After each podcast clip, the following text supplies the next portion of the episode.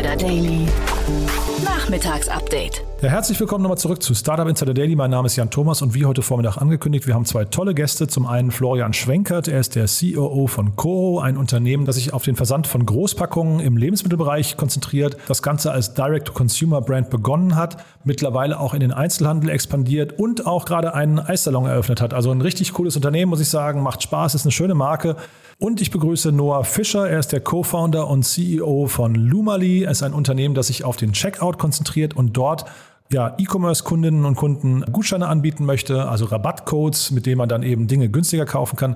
Das ist ein bisschen ein kontroverses Thema. Ich bin da vielleicht ein bisschen geprimed, ein bisschen vorbelastet, weil ich das Thema nicht ganz so cool finde. Das hat man vielleicht auch kurz gemerkt, aber Noah hat auch gut argumentiert. Von daher hört euch das mal an. Ist also, wie gesagt, ein bisschen Zündstoff drin und bin gespannt, wie ihr das findet. Wir freuen uns immer über Feedback. Das dann gerne entweder auf LinkedIn oder ihr wisst ja, wir haben eine Kontaktseite. Da freuen wir uns natürlich auch immer, wenn ihr uns äh, Nachrichten schickt, wie ihr den Podcast findet, beziehungsweise natürlich auch, was wir verbessern können oder was ihr vielleicht vermisst oder so. So, genug der Vorrede. Wir gehen direkt rein in die Gespräche. Jetzt kommen nur noch ganz kurz die Verbraucherhinweise.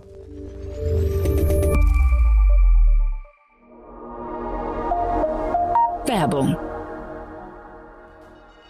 Dieser Podcast wird präsentiert von Philips und Burn, deinem Partner für Tech Due Diligence. Wir haben bereits mehr als 350 Startups und über 10 Milliarden Euro Funding begleitet und verstehen dadurch, was Tech Companies wirklich hilft. Klares Feedback zu Chancen und Risiken. Mit unseren Tech-DDs für Investoren und Health Checks für Startups liefern wir genau das. Trage dich jetzt auf insider.techdd.info ein und erfahre mehr. Die Werbung. Und jetzt geht es weiter mit Startup Insider Daily. Interview.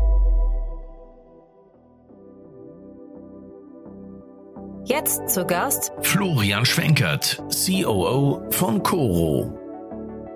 Also ich freue mich total. Wir haben Florian Schwenker zu Gast. Er ist der COO bei Coro. Äh, Florian, hallo. Hallo, Jan, freut mich sehr. Ja, Danke für die Einladung. Auch. Ja, total, total gerne. Äh, freut mich auch sehr.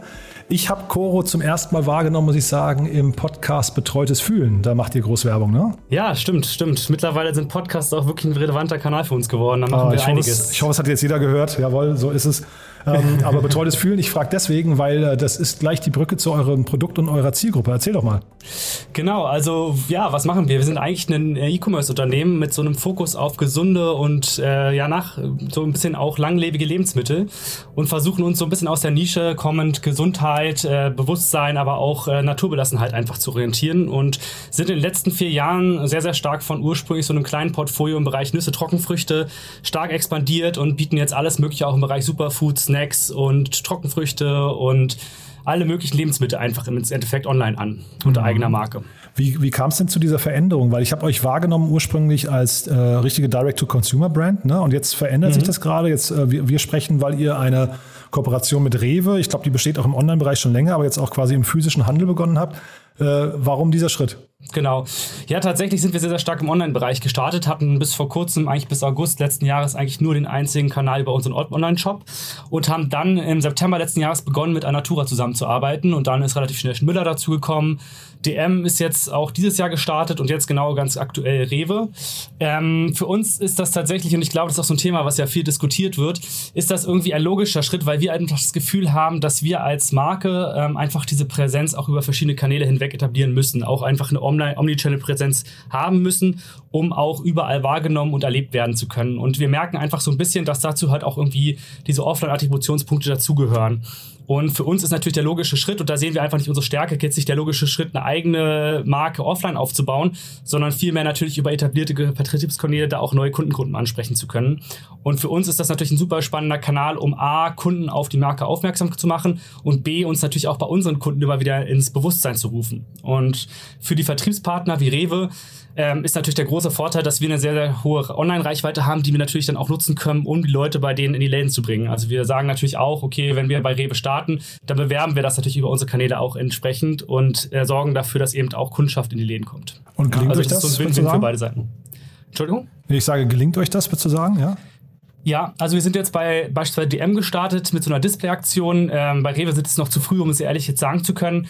Ähm, wir hatten da so ein bisschen eine Zielsetzung mit DM, in wie vielen Wochen da jetzt ausverkauft sein muss, diese Displays, die wir dort gestartet haben und haben das auf jeden Fall deutlich übertroffen. Also da haben wir schon gemerkt, dass es auf jeden Fall uns gut gelingt, auch die Online-Reichweite eben auch zu konvertieren in Offline Reach am Ende des Tages. Ja, aber jetzt äh, vielleicht führst du uns noch mal so ein bisschen durch durch die Welt der Direct-to-Consumer-Brands, weil also eigentlich in der Vergangenheit war es ja immer so, dass Direct-to-Consumer-Brands sich so ein bisschen im Vorteil gesehen haben gegenüber etablierten Brands, die über den Retail gehen müssen, weil sie mhm. eben eigentlich ihre Kunden kennen, weil sie alle Daten haben, weil sie mit den Kunden interagieren können.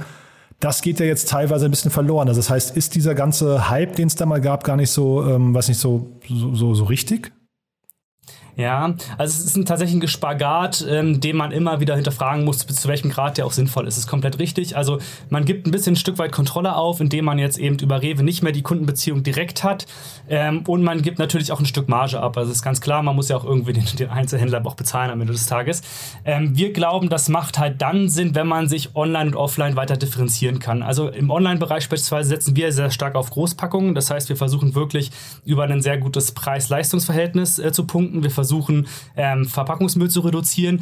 Und das ist natürlich im Offline-Retail ein anderer Aspekt. Also wir versuchen dort eher kleinere Packungen bereitzustellen, den Kunden ähm, das erlebbar zu machen, die Marke und quasi ähm, auch das Ausprobieren besser zu erleichtern. Also bei uns, wenn du eine Großpackung Nüsse bestellst, hast du natürlich am Ende des Tages eine größere Hürde, das erstmal zu probieren, als wenn du das bei Rewe in einer kleineren Packung erstmal ausprobieren kannst. Und das ist für uns so ein bisschen der Spagat, wo es für uns Sinn macht. Ähm, ich glaube jetzt nicht, dass es für Rewe oder uns Sinn machen würde, wenn wir jetzt mit einem wahnsinnig breiten Sortiment mit exakt den gleichen Produkten online wie als auch offline auftreten würden. Ich glaube, da ist bei uns ganz klar die Differenzierung. Aber ähm, auch im Austausch mit anderen D2C-Gründern und Geschäftsführern habe ich schon gemerkt, dass das natürlich auch für andere immer wieder so ein Thema ist. Also inwiefern macht das Sinn, ähm, sich die Kundenbeziehungen da auch ein Stück weit zu kannibalisieren, indem man über Einzelhandel arbeitet. Aber wenn man sich das jetzt anschaut, also wenn man sich die üblichen D2C-Brands auch in dem Bereich anschaut, sind ja sehr, sehr viele mittlerweile auf allen Kanälen auch vertreten. Und ähm, ich glaube, die, die Herausforderung ist halt am Ende des Tages, ähm, diese Kannibalisierung so weit wie möglich ähm, zu mitigieren und einem zum Beispiel über Differenzierung da zu arbeiten. Also am Ende des Tages eben nicht exakt die gleichen Produkte und Angebote über alle Kanäle anzubieten. Ja, aber in eurem Fall würde ich doch fast sagen, also die Kunden haben euch doch wahrscheinlich, äh, was nicht, lieb gewonnen, weil ihr mhm. Großpackungen äh, irgendwie, äh, sag mal, die dann wahrscheinlich hinterher klimaneutraler oder klimaeffizienter verschickt werden können mhm. äh, anbietet. Und jetzt geht ihr über Rewe und du sagst quasi genau das Ge oder über den Einzelhandel generell, den Retail. Jetzt macht ihr quasi das Gegenteil. Ist das nicht quasi so ein bisschen auch vielleicht nicht konterkarierend eure eigenen Werte ursprünglich? Ja, ich verstehe, ich verstehe das Argument. Wir sind ja zum nee, einen. Das ist so ein eine bisschen, Frage. Ich will gar nicht argumentieren, ja. das ist eher eine Frage, ne? Mhm. Ja, ja. Ähm, nee, eine gute Frage auf jeden Fall. Ich, wir haben halt um, tatsächlich sind wir sehr, sehr stark aus dem Bereich Großpackung gekommen und das ist auch weiter ein Kern der Marke. Ähm, wir haben natürlich aber auch mittlerweile in bestimmten Segmenten, wie beispielsweise Snacks, sind wir so ein bisschen davon losgekommen, weil es einfach für Snacks nicht praktikabel ist, Großpackungen anzubieten. Da versuchen wir zwar auch gute Lösungen anzubieten, aber es ist einfach nicht eins zu eins so umsetzbar. Das heißt, wir, wir tauchen auch in den Einzelhandel im Regel eher mit den Produkten Produkten ein, wo wir auch online jetzt nicht ähm, nur über diesen Großpackungsaspekt quasi punkten können, sondern wo wir auch wirklich ein bisschen über die Brand, über eine Einzigartigkeit, über ähm, wirklich eine gewisse Differenzierung auch arbeiten, also auf Produktebene quasi. Also beispielsweise unsere Dattel-Haselnusscreme, die wir online anbieten. Ähm, das ist ein Produkt, das findet man so auf dem deutschen Markt ansonsten nicht. Ähm, das bieten wir halt in einer kleineren Größe dann auch ähm, im Einzelhandel an. Und am Ende des Tages würden wir uns natürlich dann auch wieder freuen, wenn natürlich dann auch Produkte bei uns online gekauft werden zu einem besseren Preis-Leistungs-Verhältnis am Ende des Tages. Aber natürlich ähm, das Großpackungskonzept äh, so online auf offline zu übertragen, das wird auch nicht funktionieren. Am Ende ist es immer eine Abwägung, ähm, wie viel Mehrwert stiftet das für uns und den Einzelhändler ähm, und was ist sozusagen die, die, den Kompromiss, den man bereit ist, auf Markenebene einzugehen. Und ich glaube, das ist eine spannende Frage, die wir auch nicht abschließend für uns beantwortet haben. Also wo wir auch einfach im Experimentieren gerade sind, ehrlich gesagt, ja. Ja, kannst du vielleicht mal im Direct-to-Consumer-Bereich, kannst du vielleicht mal, oder damit jetzt auch, äh, sag mal, wenn man sich den Retail jetzt erschließen möchte, wie wichtig ist denn jetzt dieses Thema Marke und, und Branding und wie wichtig sind dabei auch die Werte, für die man steht? Ja, also die Werte sind extrem wichtig. Äh, wir merken schon, dass wir auch natürlich, dass es der Hauptgrund ist, warum Leute auch bei uns einkaufen, ist auch einfach, sind die Großpackungen, ist auch sozusagen ähm, das alles, was dahinter steht, ist auch die Transparenz, die Coro ja sich zum Markenkern auch erklärt hat. Ähm, das sind schon die Punkte, die natürlich am Ende des Tages die Marke auch ausmachen. Deswegen so ganz zu trennen ist das wahrscheinlich am Ende nicht. Ähm, wir merken aber dennoch, dass eben auch die Marke jetzt eben schon ein sehr, sehr positives Attachment hat und auch als Marke eben im Einzelhandel auch funktioniert. Das heißt, ähm, ich glaube, solange man sich halt im Kern der Werte treu bleibt und sozusagen auch das weiterlebt und für uns ist eben der Markenkern nicht unbedingt spezifisch Großpackungen, sondern der Markenkern, den wir für uns definieren, ist Transparenz. Dass wir einfach sehr transparent damit umgehen, woher kommen unsere Produkte, warum haben wir zum Beispiel Plastikverpackungen, warum setzen wir auf Großpackungen.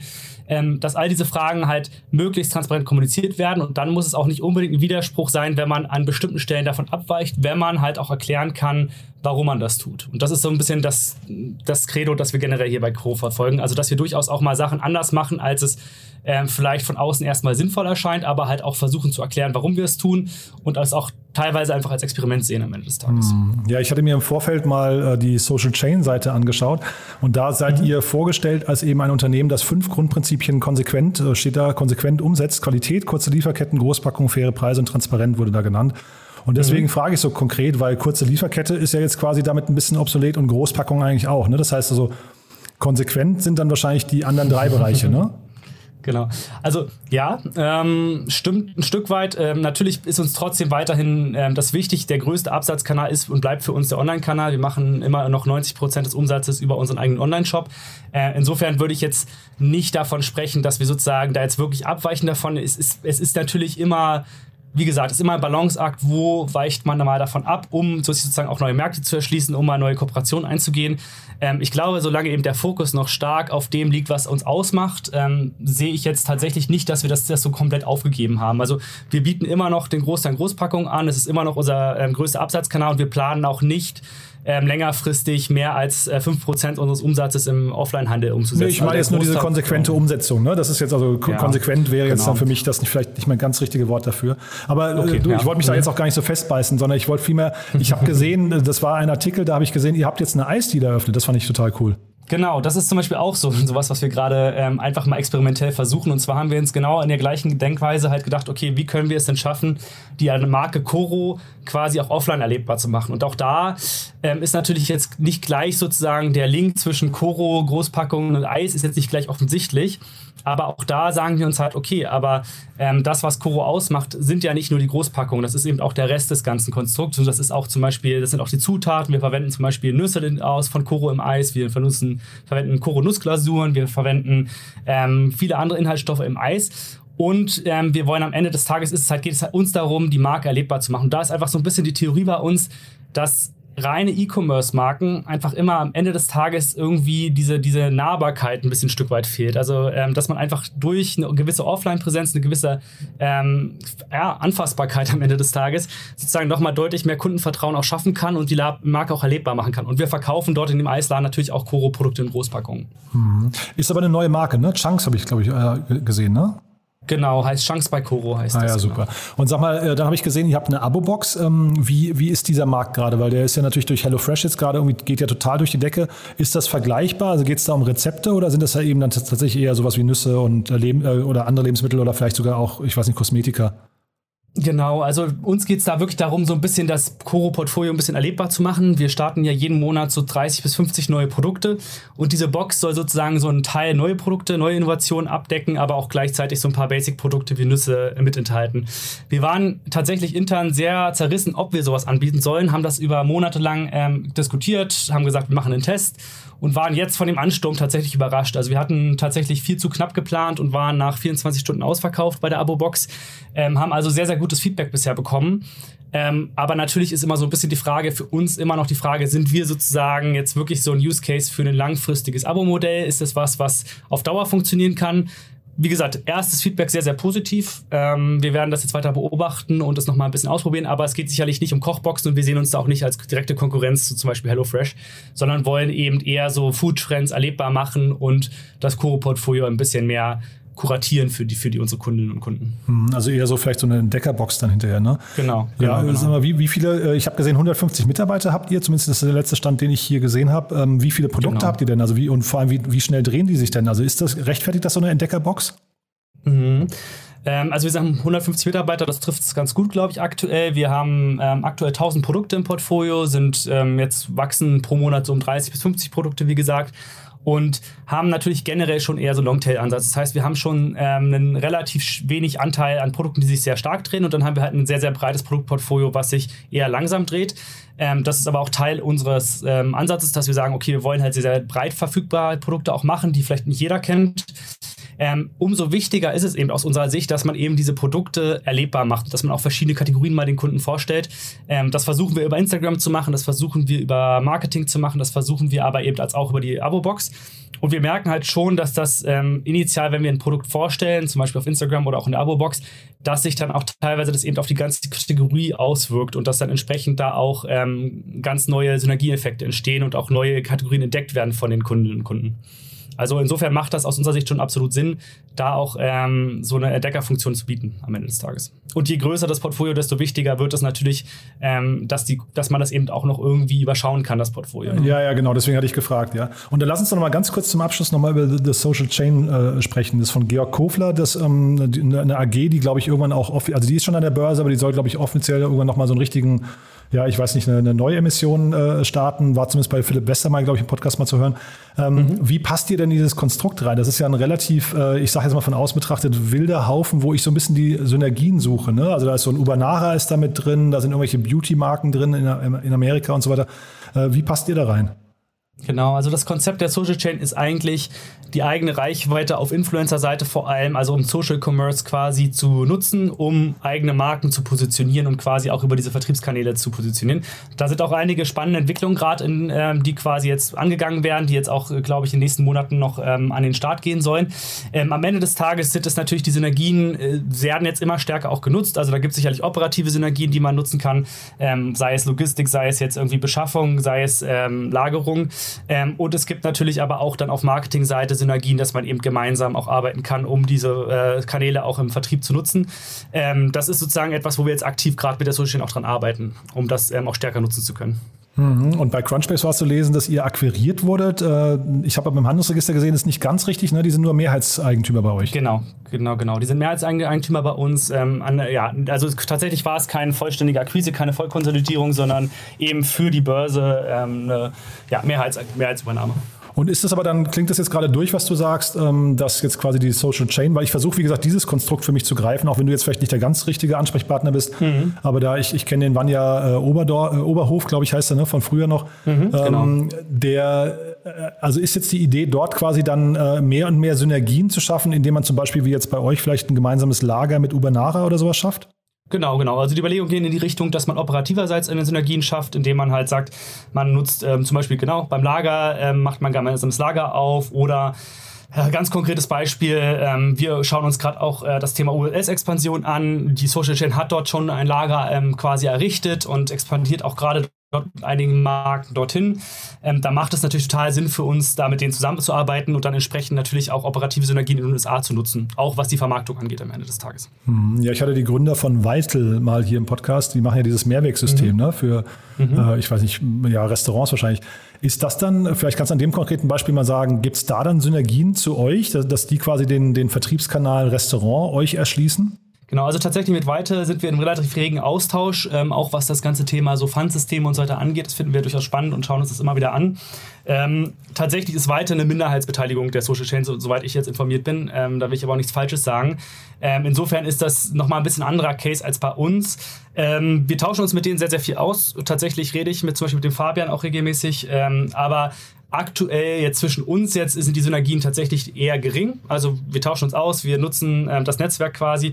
Aber ähm, es gibt Marken, wo das natürlich jetzt gleich von Anfang an mehr Sinn macht, wo wir schon enger zusammenarbeiten oder wo wir zum Beispiel auch über so Themen wie Lagerlogistik sprechen. Also ganz, ganz konkret jetzt Obanara beispielsweise, die nutzen das Social Chain Lager und da könnte man halt schon jetzt mal sprechen, ob wir da auch ähm, eben gemeinsam dran arbeiten und da Synergien ausnutzen. Mhm. Und apropos Austausch, du hast vorhin gesagt, du hast, du hast dich auch mit, oder ihr habt euch mit anderen äh, Direct-to-Consumer-Brands ausgetauscht. Da hattest du auch so, weiß nicht, das klang so durch, als gäbe es so ein paar typische, übliche Verdächtige. Wer sind denn so Marken in eurem Bereich? Ist das dann zum Beispiel so ein, weiß nicht, äh, My Müsli, auf die ihr schaut, die ja im Prinzip einen ähnlichen Weg gegangen seid wie ihr, äh, sind, sind wie ihr jetzt quasi in die, in die, äh, in den Retail rein, dann eigene Läden gemacht haben und die aber jetzt auch größtenteils wieder zugemacht haben? Sind das so Learnings, auf die du schaust?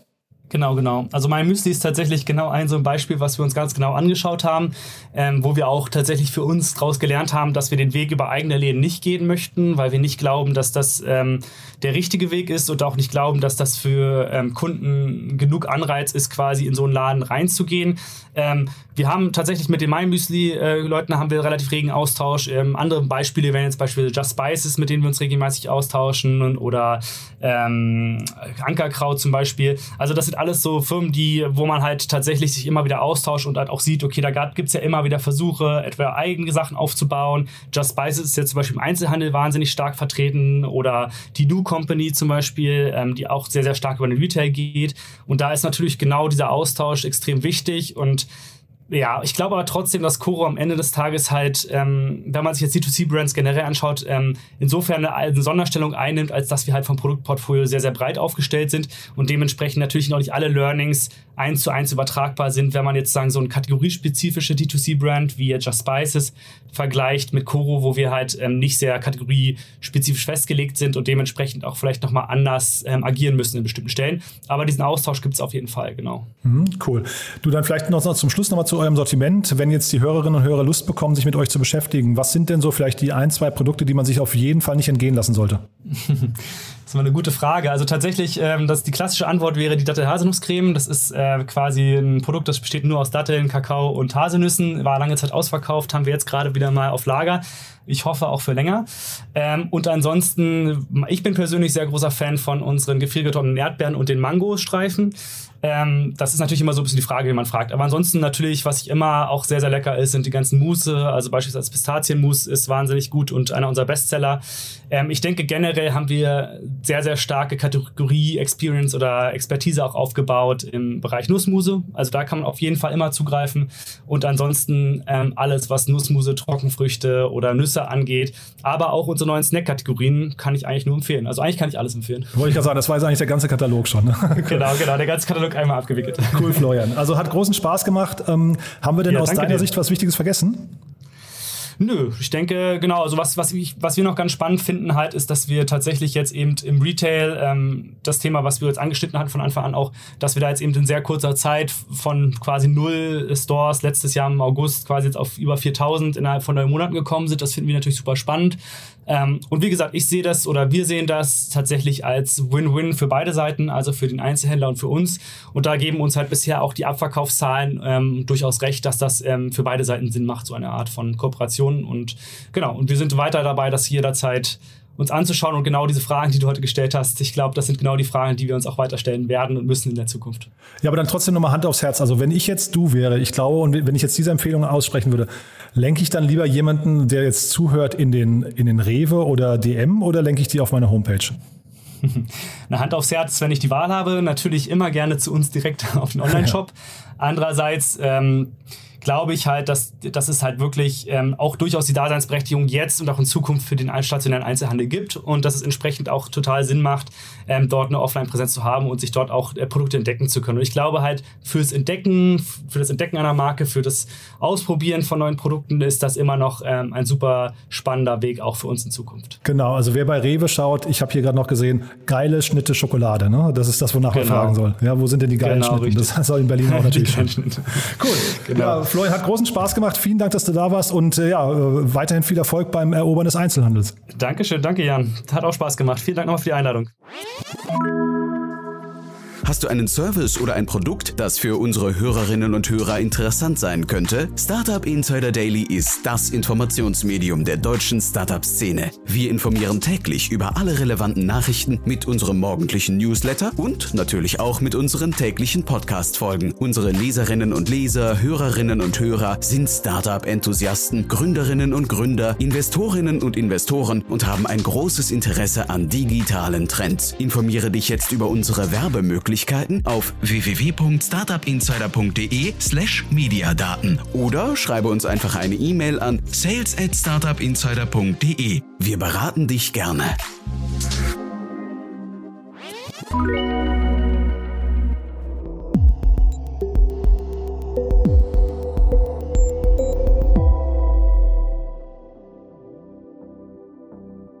Jetzt zu Gast Noah Fischer, Co-Founder und CEO von Lumali. Cool. Ja, ich freue mich auf ein Gespräch mit Noah Fischer von Lumeli. Hallo. Jo, hey Jan, danke dir. Toll, dass du da bist und wir sprechen über eure Finanzierungsrunde. Eine siebenstellige Summe habe ich hier gesehen. Gehen wir gleich ins Detail nochmal, aber erzähl doch erstmal kurz, was ihr macht.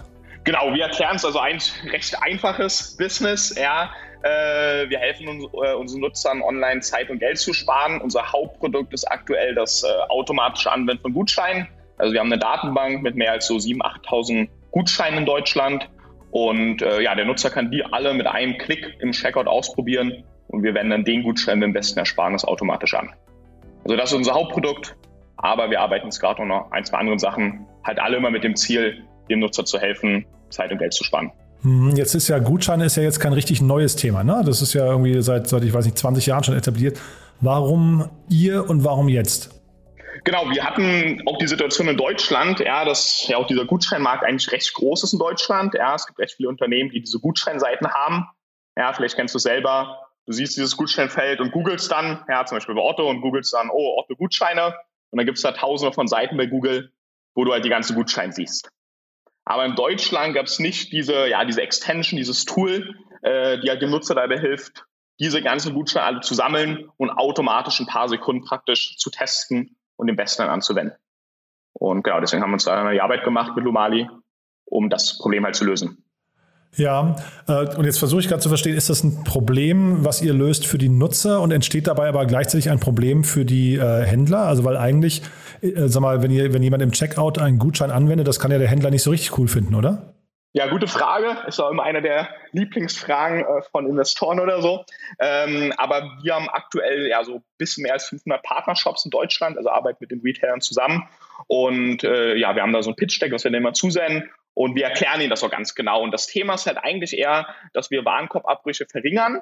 Ja, weil, ähm, das ist eigentlich auch ganz bekannt, Gutschein ist halt einer der Top-Gründe für Warenkorbabbrecher. Und weil die dann halt dieses Gutscheinfeld sehen und dann nach, nach Gutschein suchen, und oft landen die dann halt woanders und kaufen dann doch nicht. Und genau, das ist halt das eine Thema Conversion. Und ähm, auf der anderen Seite äh, fahren wir, driven wir aber auch wirklich aktiv Traffic zu den Shops, indem wir noch so eigene Coupon-Feeds haben, wo der Nutzer halt aktiv nach neuen Gutscheinen suchen kann. Und genau, das sind so diese beiden Seiten. Ja, wobei ja der Coupon-Feed hinterher, wenn ich euch richtig verstehe, ihr habt ja eigentlich ein Plugin, ne? Das heißt, ihr seid eine, eine Browser-Extension, da gucke ich ja dann nicht so auf den Feed, sondern da bin ich ja eher jetzt, wenn, wenn ich die richtig verstehe, im Checkout.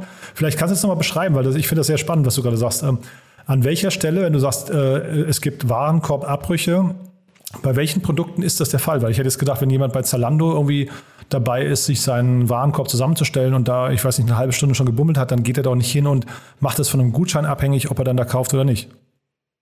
Äh, das nicht unbedingt, aber ähm, jeder Shop hat ja dieses Gutscheinfeld. Ne? Und äh, viele Statistiken, wir haben auch so ein, zwei eigene Umfragen gemacht, die sagen halt, dass so circa 70 bis 80 Prozent der Nutzer dann wirklich nach Gutschein suchen.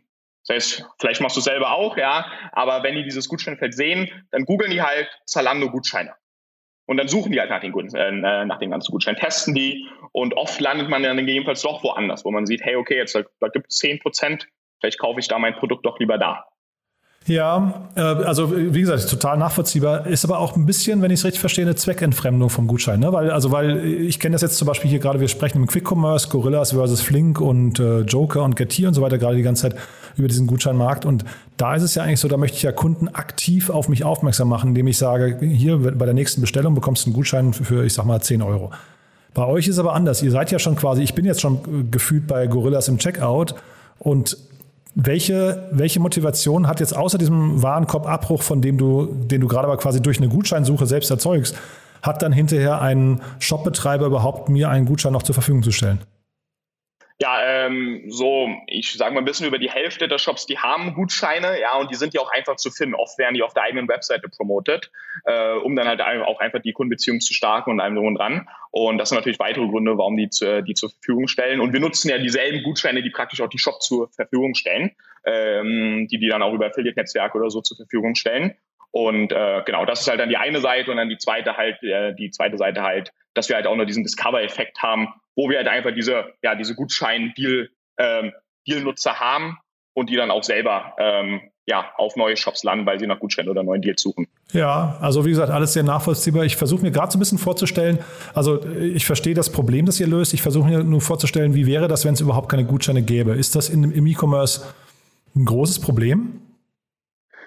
Ja, es ist, äh, das ist natürlich ein gutes Thema, aber ähm, der Gutscheinmarkt wächst immer weiter. Wir, wir, sehen das auch an unseren eigenen Statistiken, also an unserer eigenen Datenbank, die halt immer weiter mit Gutschein wächst. Mhm. Ähm, und äh, genau. Okay, also ich das glaube, heißt, da geht es nicht eher weg, äh, weg der, von Gutschein, sondern es wird eher mehr. Der Gutschein ist einfach ein Tool, das da ist, meinst du, ja? Äh, jetzt genau. hat bei euch ja der äh, Roman Kirsch äh, investiert, äh, unter anderem, der, also wenn ich es richtig verstehe, ähm, hier steht bei mir in der Pressemeldung, habe ich gesehen, weitere Angel-Investoren, die habe ich jetzt im Cap-Table nicht gefunden, aber den Roman habe ich gesehen. Ähm, der ist ja ein erfahrener E-Commerce-Experte. Wie steht denn der dem ganzen Thema Gutscheine gegenüber? Genau, äh, wir haben auch ein ja, recht großes Pitch-Deck, wie gesagt, was wir den Shops immer zusenden. Und da haben wir natürlich auch alle dann zusammengearbeitet. Und genau, die Shops konnten wir überzeugen. Wie gesagt, wir haben ein bisschen über 500 Partner in Deutschland.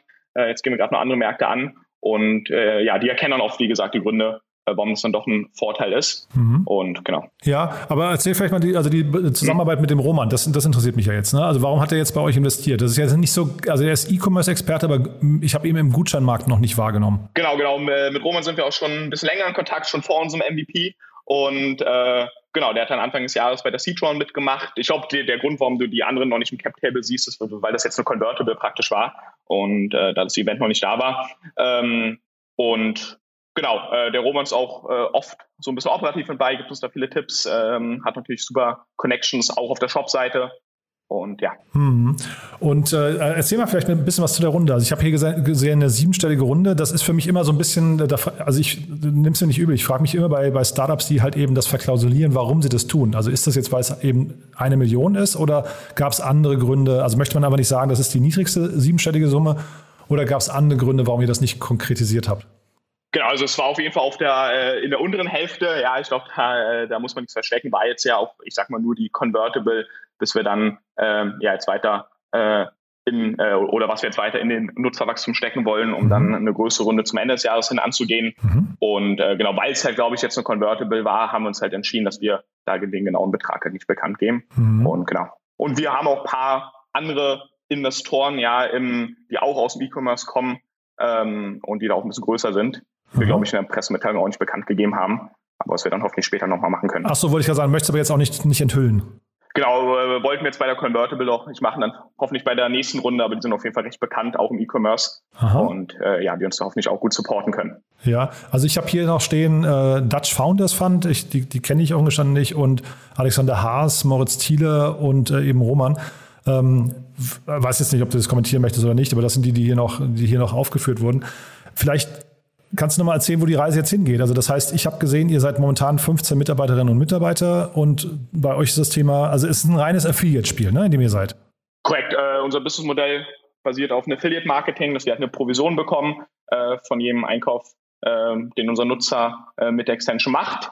Aber genau, wir wollen halt auch weitere Tools anbieten, die dem Nutzer helfen, ja, Online-Zeit und Geld zu sparen. Ob das jetzt das Thema ist Preisvergleich, ob es das Thema ist One-Click-Checkout. Also wir haben weitere Produkte auf der äh, auf der Roadmap, auch noch für dieses Jahr. Und ja, da sind wir jetzt äh, mit dem frischen Geld gerade dran und arbeiten da recht hart gerade dran. Ja, und sag mal, welche Branchen funktionieren da so am besten? Äh, ist das, also kann man sagen, es ist quasi also parallel zu den Umsatzvolumen der einzelnen Segmente oder gibt es Branchen, die besonders gut funktionieren, so Fast Fashion zum Beispiel oder so? Also eigentlich hat jede Branche ein recht gutes Gutscheinvolumen. Es gibt jetzt keine bestimmten Branchen, wo man sagen kann, hey, wir haben fast nie Gutscheine und das funktioniert nicht. Also es kommt halt eigentlich eher von der, äh, von der Größe des Shops an und genau. Ja, und das heißt, was sind jetzt so Herausforderungen? Weil also ich meine, das, wie gesagt, ähm, Affiliate-Programme gibt es ja schon lange, das heißt, es ist ein gelerntes Modell. Ist es bei euch die Gewinnung der Nutzer hinterher, also dass ihr quasi das schafft, überhaupt in diese Browser-Extension Installs reinzukommen, äh, dauerhaft, oder macht man das auch über Partner? Oder sind es eher auf der Shop-Seite, dass man da, was nicht, äh, was nicht, nicht, nicht schnell genug nachkommt, die, die eine attraktive Mengen an Shops irgendwie anzubieten? Genau, das ist richtig gesagt. Wir haben immer diese beiden, diese beiden Seiten, einmal Nutzerwachstum und Shopwachstum, äh, an denen wir dran sind. Äh, ah ja, aber genau, wir sind jetzt bei ein bisschen über 100.000 Nutzer, über 500 äh, Partnershops. Also ich glaube, da sind wir in äh, Deutschland ganz gut vorangekommen. Äh, und jetzt sind wir gerade dabei, andere Märkte anzuge äh, anzugehen, ähm, Österreich, Schweiz, Niederlande und aber auch, wie eben schon erwähnt, äh, weitere Produkte anzugehen. Das heißt, weitere Tools in diese Extension mit einzubringen und halt nicht nur das automatische Anwenden von Gutscheinen. Ja, und sag mal, die, äh, also nur mal, weil ich, ich kenne den Browser-Extension-Markt dazu wenig, diesen ganzen Plugin-Markt. Äh, wie ist das in so, so einem Thema? Wenn man jetzt irgendwie einmal drin ist in dem Spiel, seht ihr, dass das dann auch automatisch genutzt wird? Muss der Nutzer das überhaupt automatisch aktivieren oder bekommt er quasi automatisch, wenn er jetzt bei, bleiben wir beim Beispiel Zalando, im Checkout ist, bekommt er automatisch euren Hinweis? Genau, der bekommt automatisch den Hinweis. Das heißt, er kann es eigentlich gar nicht vergessen, Geld zu sparen. Und äh, genau, das, das ist automatisch. Mhm. Das heißt also im Prinzip einmal den Kunden gewonnen, geht ihr davon aus, dass er im Prinzip auch dauerhaft das, das äh, Angebot nutzt von euch? Genau, die Churn, die Churn selber, also das Deinstallieren der Extension ist recht gering, aber wir sehen zugleich, dass die Retention, also das wirkliche aktive Nutzen äh, von der Extension äh, recht hoch ist. Ähm, und die Nutzer halt dann wirklich darauf klicken und sagen, ja, hey, ich will hier Geld sparen, weil es halt am Ende des Tages dann auch einfach funktioniert. Also äh, wenn der Nutzer einmal sieht, hey, ich habe hier gerade 10 Euro gespart mit einem Klick, dann macht das natürlich immer wieder. Ja, und diese 100.000 Nutzer, von denen du sprichst, was sind denn so eure Akquisekanäle? Also das klingt jetzt fast für mich, also wahrscheinlich so tendenziell ein Tick eine, eine jüngere Zielgruppe, ne? wahrscheinlich ist es eher so Instagram und TikTok, ne? die, die Kanäle. Ja, ähm, wir haben am Anfang recht viel Facebook gemacht. Äh, Facebook-Ads hat nicht so gut funktioniert. Jetzt sind wir eher so ein bisschen auf YouTube rübergegangen äh, mit äh, Video-Creatives, wo wir halt das Produkt auch ein bisschen besser zeigen können. Das heißt, wo wir in so einem kurzen 1 Minuten Screenshare-Video praktisch ähm, dem Nutzer das zeigen können, wie es auch wirklich funktioniert. Und ja, das funktioniert gerade für uns am besten. YouTube, äh, TikTok, Instagram nicht so, weil wir halt aktuell eher Desktop sind. Also die Extension gibt's ja gerade nur für den Desktop, ähm, obwohl jetzt im Herbst äh, Safari auch Extension wohl launcht und wir dann natürlich dann auch ja, den Mobile-Markt da mitnehmen. Ach ja, das heißt also im Prinzip, weil sag mal, sehr viel Shopping und gerade bei der jüngeren Generation hat sich ja aufs, aufs Handy verlagert, ne, aufs Smartphone. Da kommt ihr gar nicht richtig rein mit dem Modell, ja? Aktuell noch nicht, äh, aber Apple hat im Juni angekündigt, dass dann Extension auch, auch für Safari geben wird. Und ich nehme an, wenn Apple das angekündigt wird, hoffentlich Google auch bald äh, hinterherziehen. Die sind ja eigentlich die klare Nummer eins mit Chrome im mhm. Extension-Markt. Ja. Und genau. Und das ist aber keine, sagen wir, eine App, äh, stattdessen zu wählen, also jetzt statt einer äh, Extension, äh, das ist kein, kein gangbarer Weg für euch. Wir haben ja auch das Thema, dass Nutzer sich bei uns anmelden kann und nochmal zusätzlich Cashback sammeln kann, auch ganz automatisch. Also du musst ja nicht erst auf einen, erst auf einen Link gehen, sich das irgendwie raussuchen, wie es bei anderen Cashback-Programmen ist, sondern das läuft ganz automatisch. Du musst halt nur diesen einen Klick machen und bekommst dann noch einen Cashback in dem Shop, wenn es vielleicht auch mal keine Gutscheine gibt. Und dafür arbeiten wir gerade auch an der App, dass wir halt das Cashback-Thema damit einbringen können, das Discover-Thema, dass der Nutzer in einem Feed nach Gutscheinen und Deals suchen kann, die dann gegebenenfalls auch personalisiert sind. Und ja, daran arbeiten wir gerade noch. Mhm. Und was würdest du sagen, wie groß das Ganze mal werden kann? Also ich habe gesehen, in irgendeinem Artikel war, war quasi das Vorbild Honey aus den USA äh, genannt. Die haben irgendwann, habe ich gesehen, an PayPal verkauft. Die wurden aber auch schon 2012 gegründet. Also das finde ich eben auch so ein bisschen spannend, dass ihr jetzt quasi mit einem Thema ankommt, was in Amerika seit neun Jahren eigentlich schon äh, am, am Start ist. Gab es das hier in Deutschland schon? Hat nicht funktioniert? Jetzt macht ihr das nochmal oder wie ist das?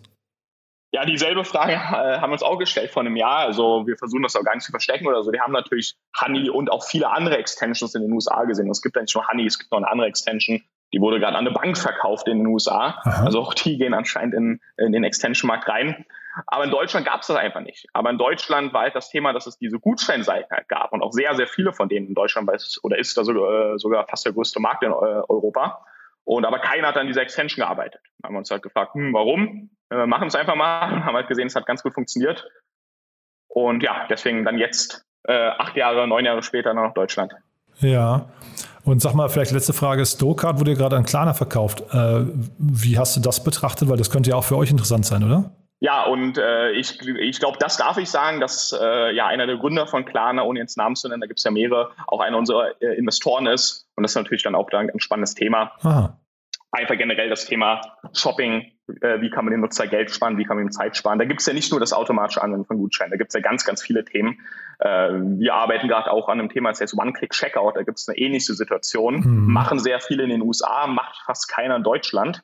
Und das ist auch ein Thema, an dem wir gerade arbeiten was wir halt alles in unserer Extension-App äh, runterbringen wollen. Nee, das dachte ich, weil ihr, ihr seid ja im Prinzip im Checkout ne? und seid äh, habt auch spannende Nutzerdaten, habt einen sehr guten Einblick in, die, in das Käuferverhalten, in die Warenkörper. Also das müsste ja für einen Klarner zumindest hochinteressant sein. Ne?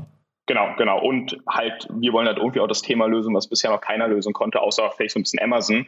Äh, wie kann man es einfacher machen, äh, online einzukaufen? Mit Amazon hat, ist es halt auch einfach sehr, sehr einfach, ne, weil die haben alles gespeichert. Mhm. Aber man muss sich halt immer in neuen Shops immer wieder anmelden und alles. Und das wollen wir gerade auch lösen damit. Und dafür haben wir die Nutzer schon. Und ich glaube, wenn wir denen Tools anbieten können, wie man wie gesagt, mehr Zeit, mehr Geld sparen kann, dann nutzen die diese Produkte auch. Ja, nee, super spannend. Also du hast rausgehört, ich bin bei dem ganzen Rabatt- und Gutscheinthema so ein bisschen kritisch, aber äh, das ist jetzt meine persönliche Einstellung, deswegen muss euer Modell da nicht, nicht äh, verkehrt sein. Du hast, finde ich, super verkauft. Ihr seid 15 Mitarbeiter gerade, sucht ihr noch Leute? Auf jeden Fall, ja, äh, vor allem auf der Product-Seite. Wir wollen weitere Produkte anbieten auf der Marketing-Seite. Und äh, ja, wir haben da auch ein paar Job-Postings online auf lumali.de, also kann man sich mal anschauen. Alles klar. Cool, Noah. Also ich habe es vorhin falsch ausgesprochen. Lumali wird es ausgesprochen, nicht Lumeli, genau. wie ich es gesagt habe. Genau, hat es mich im Vorfeld eigentlich darauf hingewiesen, habe ich trotzdem falsch gemacht. Also ein toller, toller Weg, auf dem ihr seid. Wie gesagt, Produkt muss jeder für sich wissen, ob er dann quasi in diese Rabattschlachten einsteigen will. Aber ich finde es äh, konsequent, wie du es erklärt hast. Von daher alles Gute. Super, vielen Dank, Jan. Startup Insider Daily, der tägliche Nachrichtenpodcast der deutschen Startup-Szene. So, das war's für heute. Damit sind wir durch. Das waren Florian Schwenkert, COO von Coro und Noah Fischer, der Co-Founder und CEO von Lumali. Ich hoffe, es hat euch Spaß gemacht. Ich würde mich freuen, wenn wir uns morgen früh wieder hören, in alter Frische. Euch noch einen wunderschönen Tag und alles Gute. Ciao, ciao.